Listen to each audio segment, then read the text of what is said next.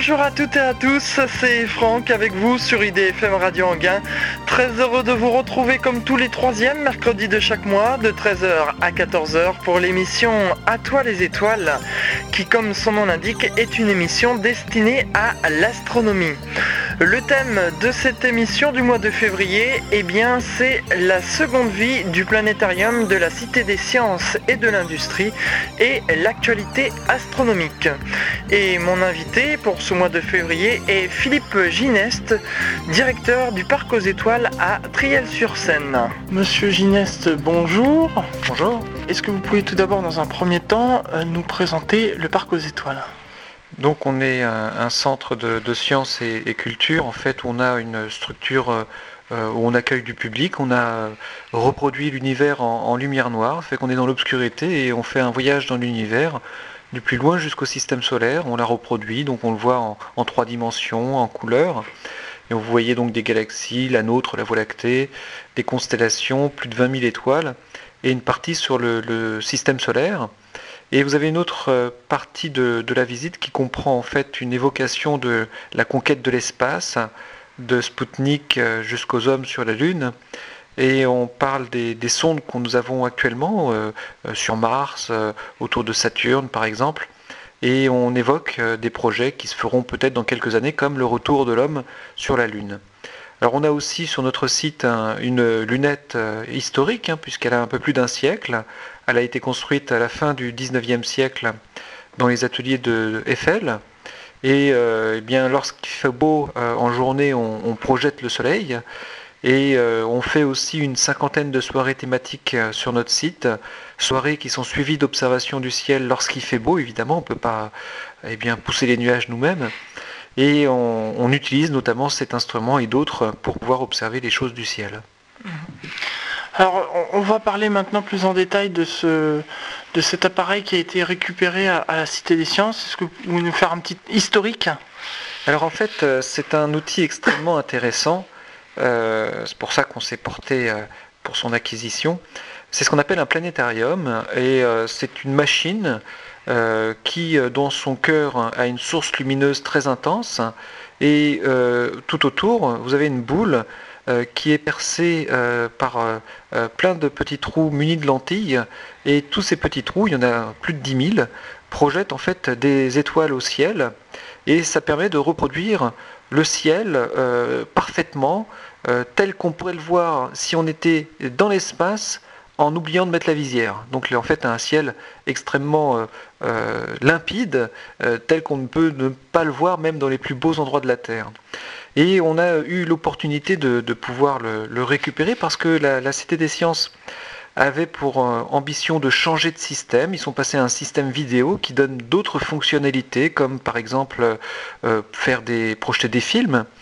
Mais par contre, euh, la qualité de reproduction du ciel étoilé est moins bonne avec de la vidéo qu'avec un système optique qu'on appelle en fait optomécanique, celui que nous avons récupéré. Alors, euh, nous l'avons récupéré, mais euh, si la Cité des Sciences a voulu changer de système, c'était aussi parce qu'il était devenu obsolète pour plusieurs raisons, et notamment parce qu'il avait un peu plus de 20 ans d'âge, et dans toute cette période, eh bien, euh, la maintenance avait pour objectif de maintenir l'outil en l'état, mais ne pas le faire évoluer. Et en 20 ans, évidemment, l'évolution technologique a beaucoup changé, notamment sur toutes les parties électronique, euh, ce pourquoi en fait aujourd'hui on le fait, euh, on le fait évoluer. Mhm. Alors vous l'avez récupéré et euh, il a fallu une remise en état. Oui, on, en est là aujourd'hui. Alors il a fallu d'abord apparaître comme étant avoir un projet novateur, intéressant, et donc nous avons réalisé un dossier technique que nous avons transmis à la Cité des Sciences, qui après consultation d'un avis euh, d'experts euh, a constaté qu'effectivement notre projet était intéressant. Alors en quoi est-il intéressant? En fait, euh, nous nous sommes adressés à une école d'ingénieurs qui se situe à Mantes-la-Jolie, qui s'appelle l'ISTI, l'Institut des sciences et techniques des Yvelines. Et notre projet est un projet d'école, c'est-à-dire qu'on veut que ce soit une école qui, avec ses professeurs, avec ces élèves ingénieurs travaillent sur cette rénovation, sur cette réhabilitation électronique et aussi optique, de telle façon à ce que ce soit un projet d'école et qu'ainsi, par cette rénovation, des jeunes de Mantes-la-Jolie deviennent ingénieurs par ce travail-là. Alors, on a trouvé ce partenaire technique avec l'ISTI. Il a fallu aussi trouver un partenaire financier parce que ça, coûte un petit peu de sous.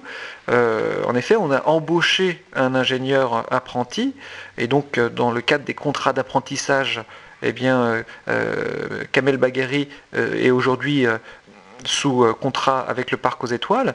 Et il faut aussi acheter des pièces électroniques, faire un suivi du projet, etc. Et, évidemment, et tout ça, ça coûte un certain prix. Et donc on a eu aussi euh, la chance, euh, mais tout cela grâce à des dossiers très bien réalisés, d'être euh, suivi par une fondation d'entreprise qui est la fondation d'entreprise Veolia, qui nous aide sur ce projet de réhabilitation qui va en tout durer deux ans. Alors à, l'issue de ce, projet de réhabilitation, que va devenir cet appareil?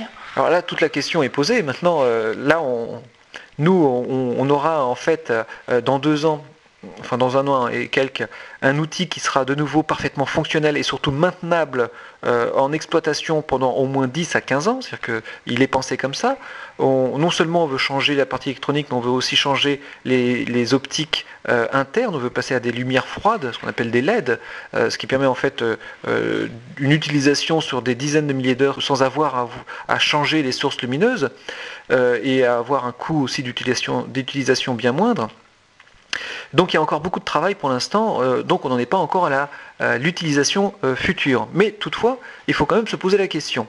Alors euh, on, a déjà pris des contacts, hein, mais évidemment il y a des élections qui se profilent dans quelques semaines, donc il faut attendre que les élections se, fassent et, on verra avec les prochaines équipes qui seront en place. Il se trouve que sur notre territoire, qui est celui de la boucle de Chanteloup, nous sommes sur un territoire qui s'inscrit dans une opération d'intérêt national, ce qu'on appelle un OIN, ce qui fait que pendant les 30 ans qui viennent, l'État euh, va intervenir pour développer ce territoire euh, économiquement et urbanistiquement, et il faut aussi des projets de culture scientifique qui, soient ambitieux.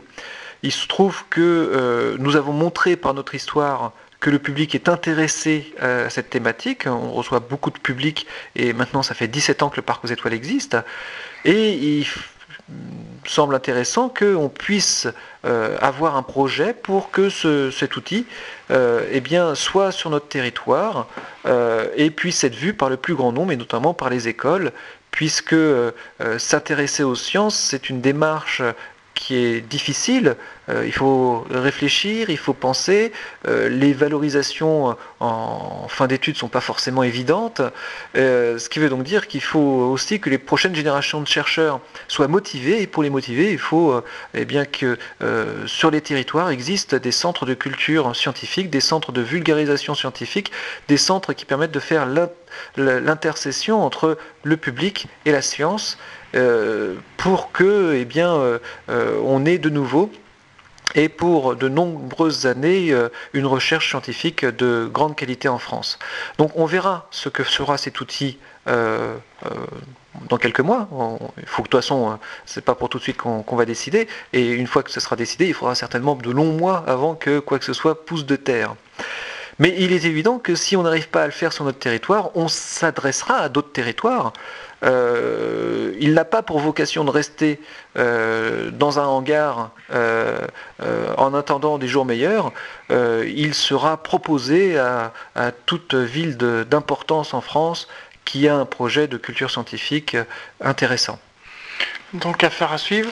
Au niveau de, l'appareil, au niveau de la machine, euh, sa qualité, c'est une bonne qualité. Pourquoi justement l'intérêt de rénover cela? Alors en fait, il faut savoir que cette euh, machine a été pendant 20 ans le planétarium le plus euh, vu de France. Vous aviez en gros 250 000 personnes qui, chaque année, payaient un billet supplémentaire à la Cité des Sciences pour en voir les spectacles. C'est-à-dire qu'il fallait rentrer à la Cité des Sciences, donc payer un premier billet, et pour aller voir le planétarium, il fallait payer un billet supplémentaire. Donc ça vous donne une idée du pouvoir attractif de cette machine. Alors cette machine, avait coûté un prix important à la Cité des Sciences à l'origine, et ce prix était dû en fait à une qualité exceptionnelle dans toutes les parties mécaniques et optiques. C'est-à-dire qu'aujourd'hui, reproduire une telle machine coûterait extrêmement cher, et il nous apparaissait donc intéressant d'essayer de lui donner une seconde vie. Et euh, il y a quelques semaines, on a fait une démonstration euh, de cette machine euh, dans les locaux de l'ISTI à Mantes-la-Jolie. On a invité donc eh le, banc politique de notre territoire et on, l'a fait fonctionner. Et on a pu tous constater l'énorme qualité optique de ce planétarium. Il est évident que dès qu'on allume la machine, on voit au-dessus de nos têtes plus de 5000 étoiles qui brillent euh, avec une voie lactée parfaitement détaillée. Quoi qu'il arrive, euh, même si on est vaguement intéressé euh, vers les sciences, lorsqu'on voit un tel spectacle, on, retrouve une âme d'enfant et on veut tout simplement regarder, voir. Cet outil est exceptionnel dans sa qualité. Et donc c'est pour ça qu'on s'est inscrit dans ce parcours de rénovation, de réhabilitation et de nouvelle vie qui lui sera, je l'espère, donnée prochainement. Mmh. Et avec cet appareil, est-ce qu'il y a possibilité, euh, parce qu'on est ici dans l'hémisphère nord, est-ce qu'il y a possibilité de reproduire aussi le ciel tel qu'on verrait si on était dans l'hémisphère sud?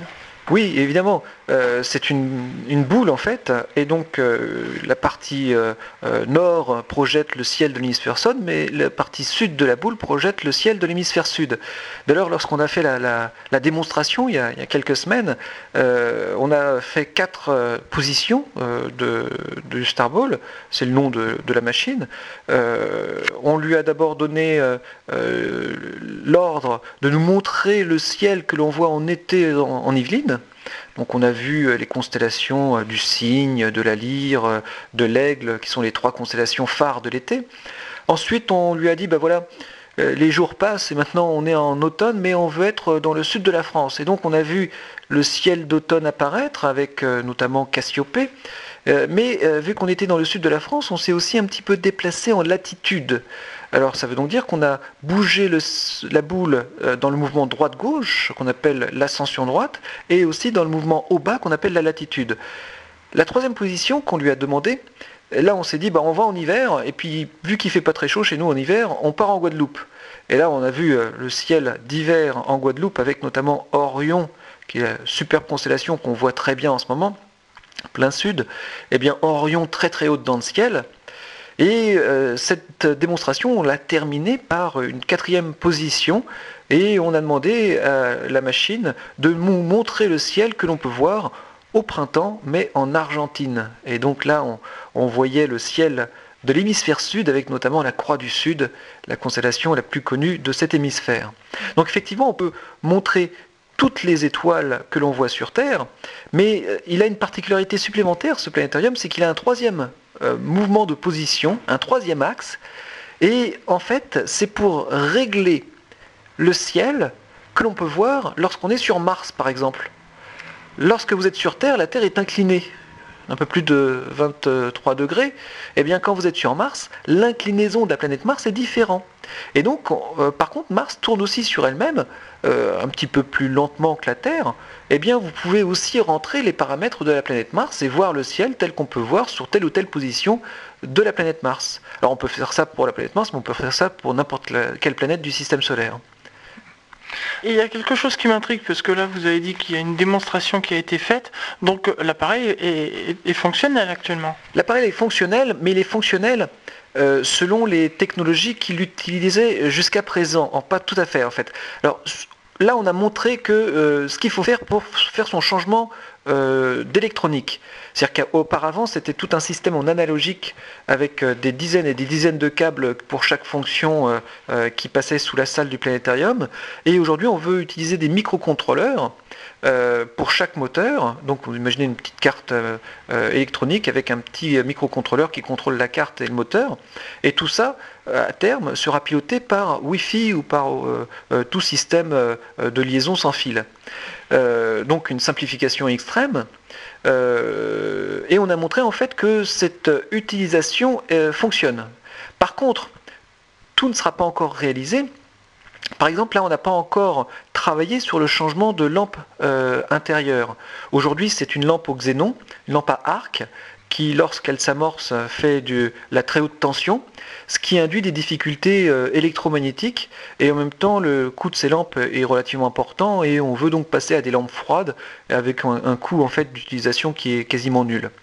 Ça, pour l'instant, on n'a pas encore fait le dossier, et on va certainement euh, s'adresser, là encore, à un projet d'école pour pouvoir faire ce changement-là.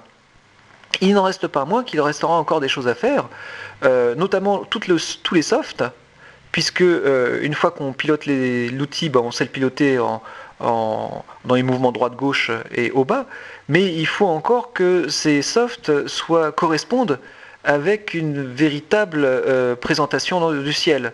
Et donc il faut écrire un programme, là encore projet d'école, et il restera encore un projet d'école euh, une fois qu'on a le ciel étoilé, il manque quelque chose.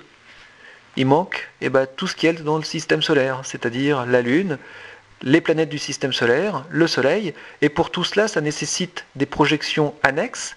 Et on pense, mais ça nécessite une étude, elle n'est pas encore réalisée, qu'il faudra rajouter trois ou quatre vidéoprojecteurs pas besoin d'avoir des choses de très puissantes, puisque dans un planétarium, vous êtes dans le noir, donc euh, des choses de faible puissance lumineuse suffisent, mais qui soient couplées informatiquement et dans leur mouvement en position avec euh, tout le système du planétarium. Donc là, ça nécessite aussi euh, un travail de soft important.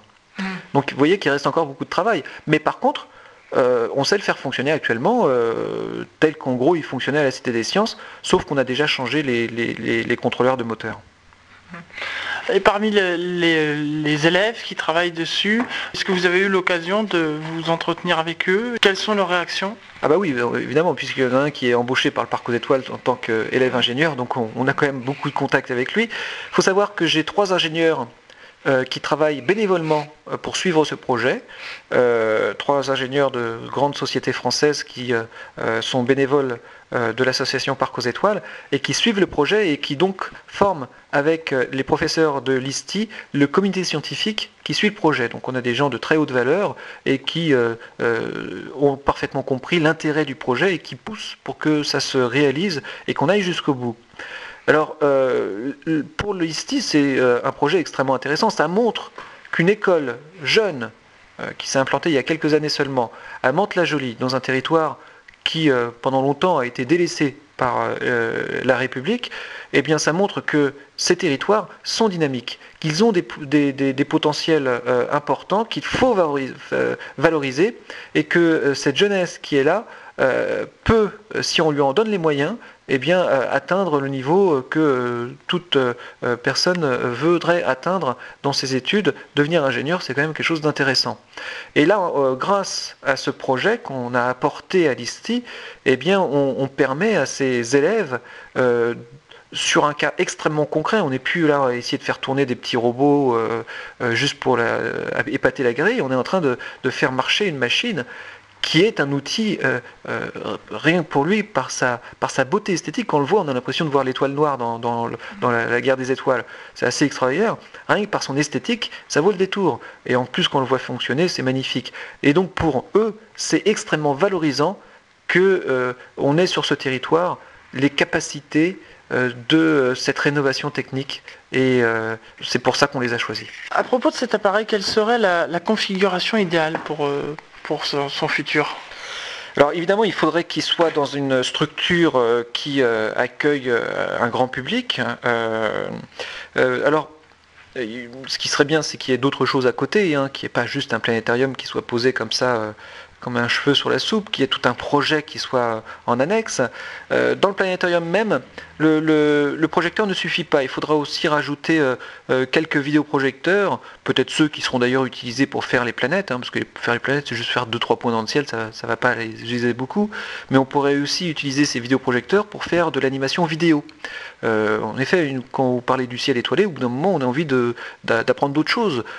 Qu'est-ce qu'une galaxie, par exemple? Eh ben, avec un planétarium, on ne peut pas le faire. Il faut faire de la vidéo, c'est pour ça d'ailleurs que la Cité des Sciences a changé avec un système vidéo. Mais eux, ils sont passés à un système vidéo pleine voûte qui nécessite beaucoup, beaucoup de, de calculs et de qualité des, optiques. je ne pense pas qu'il soit véritablement nécessaire de passer à un système vidéo pleine voûte, vu le coût qu'est de faire des animations et donc de faire des images numériques. Euh, alors, pour moi, l'idéal, ce serait donc d'avoir ce planétarium avec quelques vidéoprojecteurs pour faire eh bien, ces animations vidéo. On se pose sur Mars, euh, on va voir Jupiter de près, euh, on va voir à quoi ressemble une galaxie vue par en dessous ou vue par au-dessus, enfin tout ce que vous voulez. aller au-delà de l'univers et faire, donc des explications de toutes les thématiques de l'univers. Par contre, euh, il faut aussi qu'il y ait des choses à côté. Il faut qu'il y ait des, salles euh, pour faire des ateliers, il faut des salles pour que les plus petits puissent toucher les choses. Euh, vous savez, on pense souvent aux enfants qui ont 10 ans, 12 ans, 15 ans. eux, ils, bon, ils voient, ils comprennent. parfois, ils se déplacent pour aller le soir voir dans les télescopes. Mais les plus petits qui se posent des questions, ils ont besoin de toucher les choses. Et donc là, il faut des choses extrêmement spécifiques.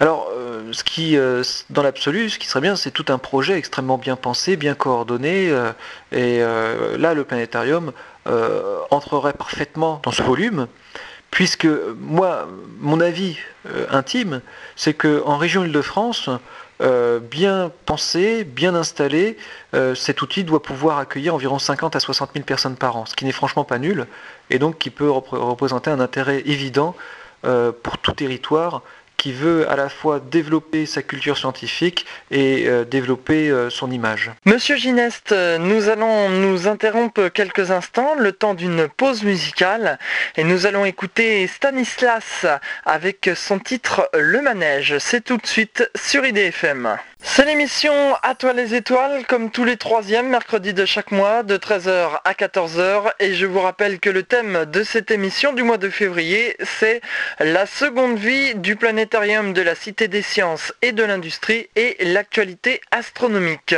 Avec euh, monsieur Philippe Gineste, directeur du Parc aux étoiles à Triel-sur-Seine. Monsieur Gineste, on va euh, changer de sujet un peu maintenant. On va parler euh, des activités du Parc aux étoiles vous organisez prochainement la Mega Star Party, c'est la deuxième édition. Est-ce que vous pouvez nous en parler plus en détail?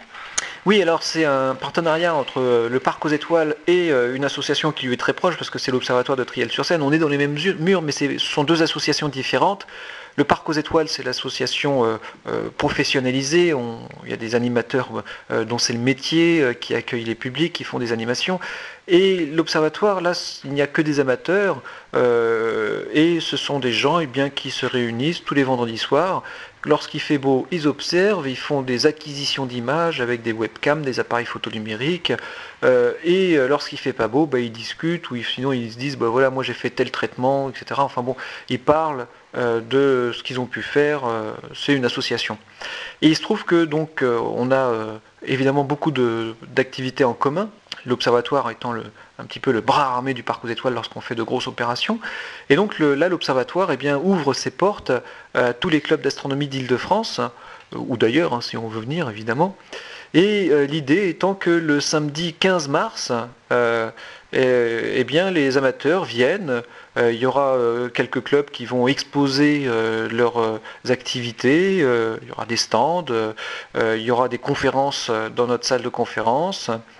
Et euh, donc, euh, en fait, ça permettra aux amateurs, bah, ne serait-ce que de se parler, hein, si les gens ne veulent pas aller aux conférences, euh, veulent, seuls juste parler. je donne l'exemple, l'année dernière, on a eu la chance de faire la première Megastar Party, et je dis la chance parce qu'en fait, il a fait un temps magnifique, il faisait très beau, et on a eu euh, environ 300-400 personnes euh, qui sont venues, 300-400 amateurs. Euh, donc là, c'est pas destiné au grand public, hein, c'est pour les amateurs. Alors, faire la distinction entre grand public et amateur, parfois c'est pas évident, mais en gros, c'est pour ceux qui ont un télescope et puis qui se demandent un petit peu bah, qu'est-ce qui se passe à droite, à gauche, et rencontrer un petit peu les stars de l'observation amateur pour voir qu'est-ce qu'ils ont pu faire ces derniers temps. Et donc, l'année dernière, on a eu un temps magnifique, 300-400 personnes sur le site, 50 à 60 télescopes dehors, donc des télescopes énormes. Il y a eu euh, quelqu'un qui a amené un 600 mm. Imaginez un 600 mm qu'il a construit lui-même en Dobson, c'est une machine énorme. Et on a vu des. Première fois que je voyais Orion en couleur, enfin la nébuleuse d'Orion. Hein, nébuleuse, un grand nuage de gaz et de poussière. Généralement, on voit une tache floue grise. Bah là, on voyait que c'était euh, coloré. Euh, dû à la taille du télescope, ça apporte beaucoup de lumière et donc on voit mieux. Et euh, bah, on espère que cette année, on aura aussi un très beau temps. Le début de l'été, le début du printemps, comme ça, fin d'hiver, souvent il y a de très belles journées. Euh, mais bon, c'est la roulette russe. Hein. Peut très bien se taper une bonne giboulée aussi, ça, peut très bien arriver. Alors par contre, s'il fait pas beau, eh bien évidemment, il y aura les, conférences euh, et le soir aussi table ronde conférence. Euh, la thématique portera sur la relation entre la Terre et la Lune. Cette année, c'est l'année mondiale de la Terre. La Terre est une planète, hein, donc c'est une planète du système solaire, et on connaît de mieux en mieux la Terre aussi parce qu'on fait des comparaisons avec les autres astres du système solaire. Mais il se trouve que la Terre n'est pas une planète toute seule, c'est une planète euh, finalement qu'on pourrait dire double, parce qu'elle a un compagnon de grande importance qui lui tourne autour, la Lune, et le couple Terre-Lune euh, induit des relations sur la Terre qui sont très importantes, on connaît tous le phénomène de marée, euh, mais aussi d'autres relations comme le, fait que la Terre garde son obliquité, son inclinaison, inclinaison qui est bloquée grâce à la présence de la Lune. Et aussi, ça nous permettra de, revenir sur, euh, le, fait que l'homme ait quitté la Lune depuis euh, maintenant plus de 35 ans, mais peut-être y retournera dans quelques années. On verra bien si la prochaine administration américaine poursuit le projet ambitieux qui a été dévoilé il y a quelques années. Donc voilà le principe, hein, c'est euh, ouvert, c'est complètement gratuit aussi au passage, hein. il n'y a, pas de, a pas de droit d'entrée. Euh, et tout est fait par euh, euh, du bénévolat, sur du bénévolat. Donc on espère que le maximum d'amateurs d'Île-de-France répondent à notre appel pour cette réunion. C'est ce qu'on peut vous souhaiter, oui. Alors, euh, au programme euh, des conférences, est-ce que vous pouvez nous donner un peu Vous avez connaissance du programme? Le programme n'est pas encore euh, complètement réalisé à cette date, donc je ne peux pas vous assurer qu'il sera celui qu'on imagine aujourd'hui. par contre, il est évident que dans les jours qui viennent, on le mettra sur les, les, sites internet, on en fera les annonces sur les sites internet de renommée nationale qu'on peut trouver. Et donc, évidemment, le programme sera mis à disposition euh, prochainement, lorsqu'il sera parfaitement établi. Mais euh, l'idée est là, c'est de parler de, cette, de ce couple Terre-Lune, couple Terre-Lune qui est quand même très intéressant pour les amateurs, parce que quoi qu'il arrive, euh, pour ceux qui ont regardé dans les télescopes, une fois qu'on a fait le tour de toutes les petites taches floues du ciel qu'on appelle le ciel profond, c'est-à-dire ce qu'il y a au-delà du système solaire, eh bien quand on regarde la Lune, ça fait bizarre d'avoir autant de détails sous les yeux. Et donc la Lune, c'est quand même l'un des astres, et peut-être l'astre le plus beau à regarder dans le ciel. Lorsque vous faites des, observations euh, ici au parc aux étoiles, euh, est-ce qu'il y a le. Je vous pose la question de toute façon, oui c'est sûr, il y a le problème de la pollution lumineuse. Euh, est-ce que vous êtes gêné par ce phénomène? Ah, Évidemment on est gêné, c'est pollution lumineuse. Rappelle que c'est la, la, lumière que l'on émet dans le ciel et qui vient blanchir le ciel. Il faut savoir que dans un ciel pur, on est capable de voir 3500 étoiles avec les yeux. Et si on va dans l'espace, un peu plus. 3500 euh, étoiles, bah, faites l'essai euh, chez vous. Euh, s'il fait beau, vous, ça m'étonnerait que vous verrez 3500 étoiles parce qu'il vaut mieux être dans un désert. Il ne faut pas qu'il y ait une source de lumière parasite à une vingtaine, trentaine de kilomètres autour de vous pour voir autant d'étoiles. Donc aujourd'hui en France, ça reste très compliqué, de plus en plus compliqué. en effet, il y a de plus en plus de lampadaires qui sont installés, suivant des normes qui sont pas franchement établies. Et on estime qu'environ 30, 40, 50% suivant la qualité des lampadaires, 30 à 40% de la lumière des lampadaires ne va pas vers le sol mais vers le ciel. Et ça c'est une lumière qui est complètement perdue, qui ne sert à rien sauf à blanchir le ciel. Donc nous on voit moins en moins bien les étoiles, mais euh, ça gêne aussi beaucoup euh, d'espèces de la biodiversité. Beaucoup d'espèces euh, vivent la nuit, euh, insectes, euh, certains oiseaux, des rongeurs, etc. Et toutes ces espèces sont fortement perturbées dans leur cycle biologique. Et donc c'est aussi, en plus d'une gêne pour les astronomes professionnels ou amateurs, c'est aussi un impact environnemental évident. Alors, c'est ce qu'on appelle la pollution lumineuse, et finalement, c'est l'une des pollutions qui euh, devrait être la plus facile à, retourner, puisque, euh, en gros, il suffit d'appuyer sur le bouton pour qu'il n'y en ait plus. Alors c'est pas aussi simple que ça, parce qu'évidemment il y a des gens qui, et pour beaucoup, on veut avoir de la lumière dans sa rue. Évidemment, c'est pas nous qui payons, hein. on, ne voit pas la facture, hein. c'est les municipalités qui payent avec euh, les impôts. Euh, faites le compte, vous allez voir que ça coûte extrêmement cher les lampadaires, mais ça ça se voit pas et donc on ne sent pas la, facture se, faire. Alors on espère qu'à l'avenir ça ira mieux. On espère qu'à l'avenir ça ira mieux parce que d'une part on, se rend compte euh, que euh, effectivement il y a un coût euh, de cette pollution lumineuse. De temps en temps, on entend, bah tiens, on va éteindre la, tour Eiffel pendant 5 minutes. Et voilà, ça fait le journal du 20h. On a éteint la tour Eiffel pendant 5 minutes pour préserver la planète. Je vous rappelle que éteindre des lampes et les rallumer tout le temps, c'est pas terrible pour, le, pour le, CO2. Donc autant la laisser allumer s'il faut la laisser allumer. Mais bon, c'est pour le folklore, c'est pour le spectacle, mais il y a quand même une certaine... Euh, euh, ça rentre, quoi, ça commence à venir. Et surtout, il y a euh, de moins en moins de lampadaires qui sont installés n'importe comment.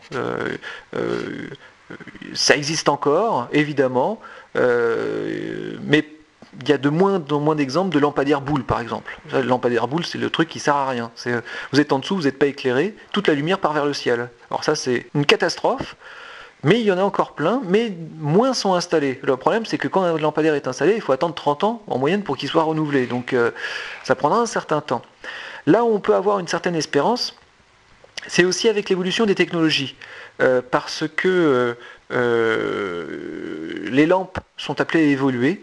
Et là encore, avec l'utilisation des, lampes froides, des LED, peut-être que dans un horizon 15-20 ans, évidemment, ça ne va, pas se faire du jour au lendemain, eh bien, la prochaine génération de, lampadaires euh, soit euh, beaucoup mieux orientable dans leur luminosité vers le sol, et donc on aura moins de difficultés à, pouvoir euh, lutter contre cette pollution insidieuse qui nous empêche de voir la plus belle des beautés que la nature nous ait donnée, celle de voir notre univers. Philippe Gineste, j'aimerais qu'on évoque un peu maintenant l'actualité euh, astronomique. On a eu euh, récemment un bolide qui est, euh, qui est tombé, enfin, est-il vraiment tombé puisqu'on n'a pas retrouvé de traces? Beaucoup de gens pensent qu'en en fait il s'est désagrégé avant d'avoir touché la Terre. Alors, on voit sur les forums d'astronomie, il y a beaucoup de polémiques, il y a des gens qui disent que c'est un débris de satellite, on parle de Bourges et maintenant il y a d'autres gens qui disent que c'est pas de Bourges. Alors, qu'est-ce que vous pensez pensez-vous euh, de, ce, fameux événement? Franchement, euh, j'en sais rien. Il euh, faut savoir que les rentrées atmosphériques, c'est quelque chose de très fréquent. en moyenne sur Terre, suivant les études, vous avez entre 20 et 50 000 tonnes d'objets qui nous tombent sur la tête. Alors évidemment, c'est pas d'un coup, hein, c'est sous forme de petits cailloux. La plupart du temps, ce sont de tout petites poussières, plus petites que des grains de sable, ce qui procure d'ailleurs les étoiles filantes. Et euh, bah, parfois, ce sont des pierres un petit peu plus grosses, et ce qui serait tombé du côté de Bourges, c'est quelque chose de la taille d'un gros ballon de basket ou euh, un petit peu plus gros. J'ai pas vu le phénomène, donc je ne peux pas en témoigner. Euh, ce qui est intéressant, c'est que on essaye de repérer. on a peur évidemment du gros impact, celui qui soit capable, si ce n'est de détruire 80% de la vie sur Terre, de détruire ne serait-ce qu'une ville. Ce serait déjà très embêtant. Alors aujourd'hui, on connaît à peu près 170 000 astéroïdes. Et la bonne nouvelle, c'est qu'on n'en connaît aucun qui soit dangereux. Alors il y en a quand même quelques-uns qui nous frôlent. Euh, il y en a un qu'on a appelé Toutatis, pas pour rien, euh, mais a priori il ne va pas nous tomber sur la tête. Le problème c'est qu'on estime qu'il existe 3 millions d'astéroïdes. Donc la plupart des astéroïdes aujourd'hui ne sont pas connus. Mais les astéroïdes ne sont qu'une partie de la menace. Il existe d'autres corps euh, qu'on appelle par exemple des comètes, et les réservoirs cométaires euh, se constituaient de milliards d'objets. Et euh, ceux-là, on ne les connaît pas du tout parce que c'est beaucoup plus loin dans le système solaire, c'est au-delà de l'orbite de Pluton. Et donc, bah, on ne peut en avoir une connaissance que quand il se rapproche du Soleil, et euh, donc c'est un petit peu tard pour faire quoi que ce soit. Alors, bon, la bonne nouvelle, c'est qu'aujourd'hui, on ne connaît aucun objet dangereux qui va nous tomber sur la tête. D'un point de vue statistique, qu'un objet de très grande importance nous tombe sur la tête est très rare. Donc, c'est pas la peine d'en avoir des peurs bleues, ça peut amuser pour faire des films. Mais euh, franchement, c'est pas ça qu'on devrait craindre en réalité. Non, ce qu'on doit craindre, en réalité, c'est l'objet moyen. Parce qu'évidemment, le petit, euh, pas avoir de chance pour qu'il nous tombe sur la tête, euh, mais même s'il tombe dans le jardin, il risque pas de faire grand-chose. D'ailleurs, c'est arrivé. Hein. En Nouvelle-Zélande, il y a une dame qui faisait la cuisine qui a entendu un grand boom euh, et est dans son salon et puis il y avait un grand trou dans le canapé et sous le canapé il y a une pierre qui fumait et au-dessus il y avait un trou dans le toit. Donc ça peut arriver. Et autre exemple, aux États-Unis, une pierre est tombée dans la banlieue de New York sur le capot d'une voiture qui était en stationnement. Donc ça peut arriver, mais statistiquement c'est quand même assez rare. L'objet dont on a peur, c'est l'objet qui fait entre 50 et 100 mètres. Parce que statistiquement, ça tombe, alors suivant les études, entre une fois par siècle ou une fois tous les 1000 ans. Tout le monde n'est pas d'accord parce qu'évidemment ça n'arrive pas tous les jours. Et euh, ce qui veut dire que même si c'est qu'une fois tous les 1000 ans, de la vie d'un homme, ça peut arriver. Et euh, un tel objet, lorsqu'il tombe, alors le cratère n'est pas très important. Ah évidemment, il ne faut pas être dessous. Ce qui est embêtant, c'est l'onde de choc. Euh, il se peut d'ailleurs qu'il y ait une grande probabilité qu'il n'y ait même pas de cratère, que l'objet il, explose dans l'atmosphère et que euh, plein de petits débris tombent à droite à gauche sans faire de cratère. Mais l'onde de choc, elle, est dévastatrice. Elle peut tout détruire sur 20, 30, 40, 50 km à la ronde. Alors c'est arrivé en, Sibérie le 30 juin 1908, un endroit qui s'appelle la Tunguska, toute la forêt, la taïga, a été soufflée par le souffle de l'explosion. Et euh, on n'a pas retrouvé à ce jour d'impact. On a un questionnement sur un, trou qui a été retrouvé il n'y a pas très longtemps. Je crois qu'il y a une expédition qui partira cet été pour faire des vérifications. Mais en, tout cas, ça montre qu'on n'est pas à l'abri d'une rentrée atmosphérique embêtante. Alors on le sait depuis longtemps finalement, puisqu'on est depuis Damoclès, on sait qu'une épée se trouve au-dessus de nos têtes. Ce qui est important, c'est d'essayer d'observer ces objets. Alors il y a des programmes d'observation automatique, comme par exemple le programme linéaire aux États-Unis pour euh, Lincoln Near Earth Asteroid Research, où on, des télescopes automatiques pendant toute la nuit recherchent tous ces petits corps et donc toutes les nuits on trouve de nouveaux astéroïdes. Alors, euh, vu qu'il y en a beaucoup à trouver, on pense qu'on euh, mettra à peu près 30, 40, 50 ans à, faire la détection de l'essentiel des astéroïdes et de leur trajectoire, et donc on, saura alors si la Terre a une forte probabilité d'être impacté dans les années qui viennent. Mais vous voyez que c'est une recherche en cours et qui prendra un certain temps. Monsieur Gineste, nous allons nous interrompre pour une seconde pause musicale. Nous allons écouter Stereophonics avec euh, Maybe Tomorrow. On se retrouve tout à l'heure pour la troisième et dernière partie de cette émission À toi les étoiles. C'est l'émission À toi les étoiles, comme tous les troisièmes mercredis de chaque mois, de 13h à 14h. Et je vous rappelle que le thème de cette émission du mois de février, eh bien, c'est la seconde vie du planétarium de la Cité des Sciences et de l'Industrie et l'actualité spatiale avec euh, comme invité Philippe Gineste, directeur du Parc aux Étoiles à Triel-sur-Seine. Philippe Gineste, on arrive bientôt euh, au terme de ce moment passé ensemble, enfin il nous reste encore quelques minutes et puisque nous commentons l'actualité astronomique, euh, on va parler de, de ce qui va venir prochainement. On a déjà parlé récemment et on en reparle encore puisque ça a lieu demain, c'est l'éclipse totale de lune. on espère que la météo sera clémente. Euh, est-ce qu'il y a quelque chose qui va être organisé ici au Parc aux Étoiles?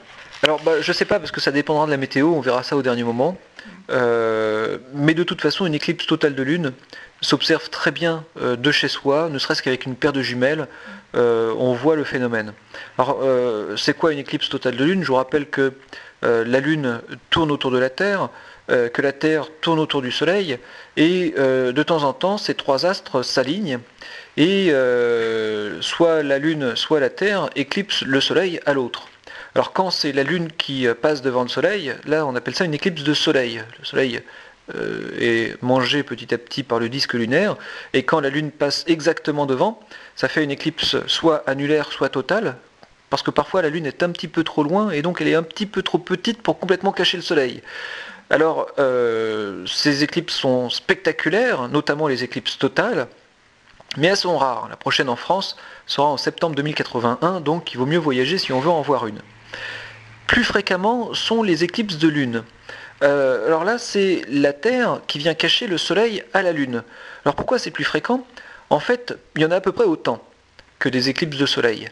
Mais par contre, les éclipses de Soleil, on ne s'aperçoit réellement d'une éclipse de soleil que quand elle est véritablement totale. Même quand elle est annulaire, il fait quand même très très jour.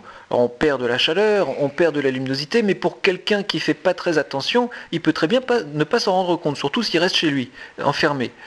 Par contre, euh, les éclipses de lune, on s'en aperçoit beaucoup mieux, tout simplement parce que l'ombre de la Terre est bien plus importante que l'ombre de la Lune. En effet, une éclipse de lune, c'est l'ombre de la lune qui vient sur la Terre, mais ça fait un tout petit pinceau en fait, il faut être juste dessous. Souvenez-vous, en 1999, la largeur de la bande où se trouvait la totalité de l'éclipse était très courte, quelques dizaines de kilomètres entre la Normandie et l'Alsace. Euh, ce qui voulait dire que, eh ben, il fallait mieux pas être dans le sud de la France pour la voir, ni être se balader en Angleterre. Et donc, euh, il faut être au bon endroit, au bon moment, pour voir une éclipse de lune, euh, de soleil. Par contre, une éclipse de lune, l'ombre de la Terre est énorme par rapport à l'ombre de la Lune. Ce qui fait que toute la Lune se retrouve prise dans l'ombre de la Terre. Et là, donc, quel que soit l'endroit où on est sur Terre, euh, eh bien, on voit l'éclipse de Lune. C'est pour ça qu'on a l'impression d'en voir beaucoup plus. Alors, qu'est-ce qui est intéressant à voir? En fait, une éclipse de Lune se produit lorsque la Terre est entre le Soleil et la Lune. Euh, visuellement, hein, parce qu'évidemment, pas, on n'est pas entre au milieu. Hein, les trois astres sont alignés. Et euh, dans cette configuration-là, c'est la pleine lune. C'est-à-dire que la lune est complètement pleine, complètement lumineuse. Donc c'est dans ces configurations que vous avez des éclipses de lune. Alors, ce qui se passe, ce qu'on pourrait croire, c'est que puisque la Lune va rentre dans l'ombre de la Terre, eh bien, on ne voit plus la Lune. Ça serait logique. Eh bien, pas tout à fait.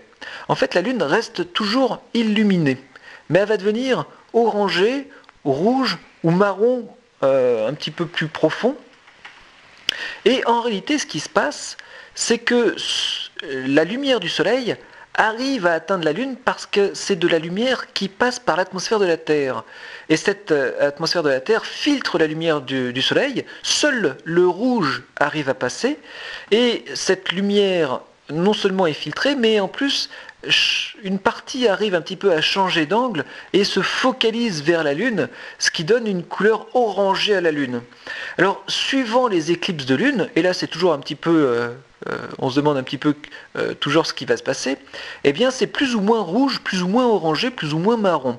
Et vous avez une échelle de rougosité qui s'appelle l'échelle de Danjon, qui va de, 0 à, 5 et qui, euh, suivant euh, la rougosité, si c'est de plus en plus rouge, eh bien ça va. Euh, et tout, à chaque éclipse, on ne sait pas trop ce qui va se passer.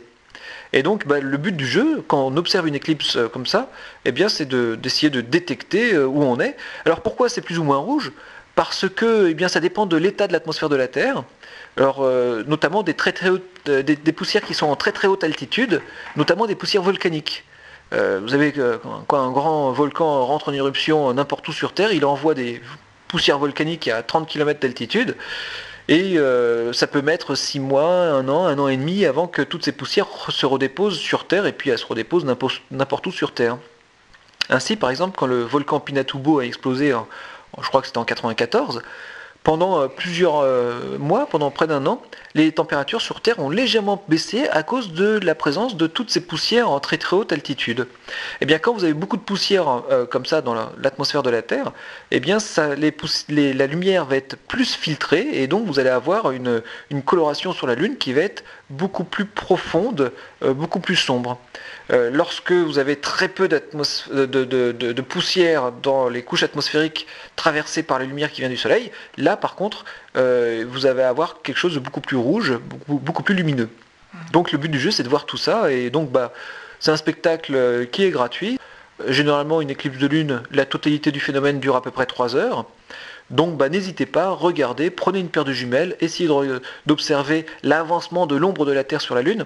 Juste une petite chose encore, euh, les éclipses de lune ont permis aux Grecs anciens euh, d'avoir une idée de la taille de la Terre. Parce qu'on peut toujours se poser la question quand on regarde la Terre, autour de soi on a l'impression qu'elle est plate. Eh bien quand on regarde une éclipse de lune, qu'est-ce qu'on voit? On voit l'ombre de la Terre se projeter sur la Lune. Et euh, il n'y a pas besoin d'être devin pour comprendre que la Terre eh a au moins une forme de disque, puisqu'on voit une ombre sous forme de rond se projeter sur la, sur la Lune, avancer petit à petit. Donc voyant cette ombre-là, on comprend finalement que la Terre est ronde. Philippe Gineste, on arrive au, terme de ce moment passé ensemble et comme euh, le veut la tradition dans cette émission toi les étoiles, eh bien euh, euh, l'invité donne le mot de la fin. Alors Philippe Gineste, le mot de la fin bah, Le mot de la fin c'est regarder le ciel, contemplez-le, regardez les étoiles. En ce moment vous avez beaucoup de choses à voir, en plus de cette éclipse. Eh bien, il y a des comètes à observer. il y a deux planètes à regarder, Mars, qui est superbe très haut dans le ciel, Saturne que l'on voit dans la constellation du Lion, pas loin d'une étoile très lumineuse qui s'appelle Régulus. Donc bah, regardez ce spectacle, prenez votre temps et contemplez la beauté de l'univers. On s'en lasse jamais. On rappelle euh, les coordonnées du parc aux étoiles, les horaires d'ouverture, l'adresse donc le parc aux étoiles, nous sommes situés sur la commune de Triel-sur-Seine dans les Yvelines. On n'est pas loin de Cergy-Pontoise, pas loin de Conflans, Poissy, les Mureaux. Et euh, l'adresse, donc de rue de la Chapelle euh, à Triel-sur-Seine. On a un site internet www.parcauxétoiles.com, sans accent et tout attaché.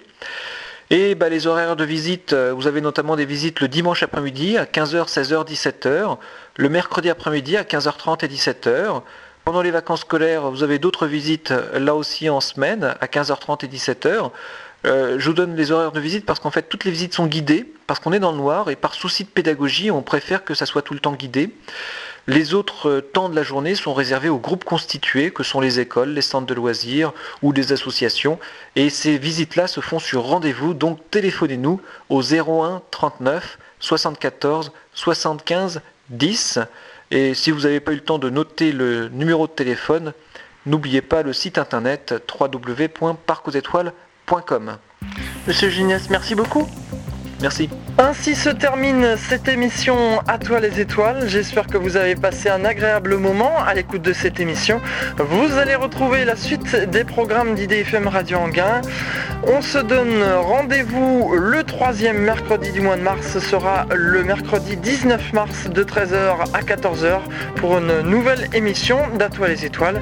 D'ici là, eh bien, bonne fin de semaine à tous, bonnes vacances pour ceux qui vont y être à la fin de la semaine et puis bon courage pour ceux qui reprennent à partir de lundi. Rendez-vous donc à dans un mois. Salut à tous, ciao, bye bye.